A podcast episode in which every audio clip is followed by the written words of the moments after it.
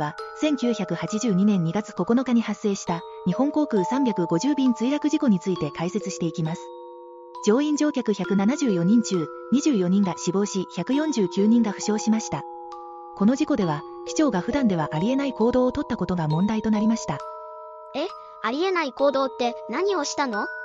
この悲惨な事件が起きてしまった背景には、大きな闇があったと思われます。先に要点をお伝えします。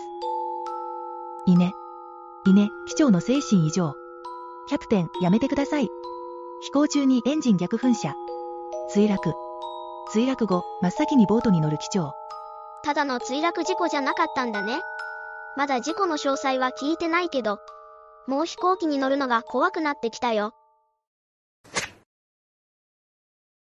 350便が墜落する直前、機長は異常な行動をとっていました。副操縦士はその行動に対して、